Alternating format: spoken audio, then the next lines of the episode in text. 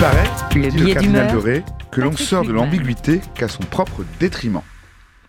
Voilà qui a dû guider Gad Elmaleh. Alors, baptisé ou non, chrétien ou juif? C'est pas moi, Rudy, qui le demande. C'est le très sérieux hebdo catholique La Vie. Europe 1 emboîte le pas. Pourquoi l'humoriste Gad Elmaleh s'est-il converti au catholicisme? Le journal des femmes sur Internet est plus catégorique. Je le cite Gad Elmaleh est devenu catholique. Je passe bien sûr sur la une du Figaro Magazine. Que nos auditeurs, ceux qui n'ont pas entendu l'interview incontournable de Sandrine, se rassurent, tout cela n'est pas pour de vrai. C'est un film. La conversion au catholicisme est le sujet de son dernier film.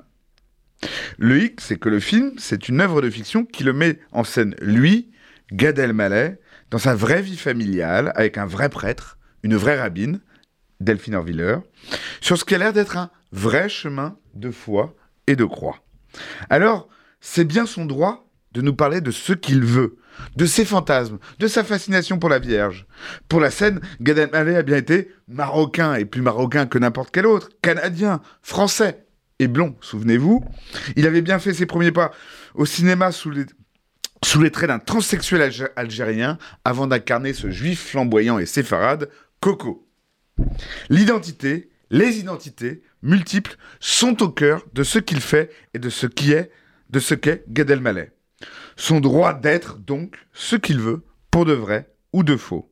C'est son talent d'être un caméléon génial qui observe tout et se transforme en un clin d'œil.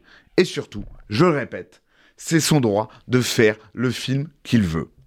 Je vais aller plus loin. C'est même son droit le plus absolu de se convertir, je le dis ici, devenir athée, bouddhiste, adventiste, musulman, protestant, tout cela à la fois, même si ça lui chante, et catholique, évidemment.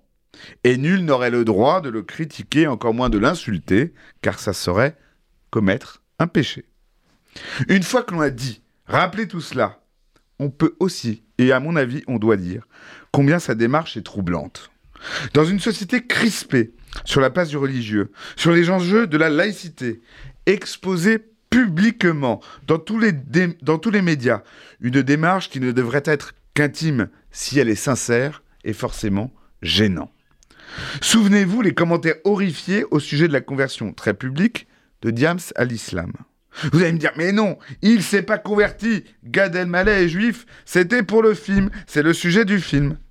Alors je vous dirais, cher Rudy, que c'est pire. Tout ça pour ça. Brasser de l'intime, agiter la foi, sa religion, une autre, pour du buzz. Ce serait pour faire des entrées.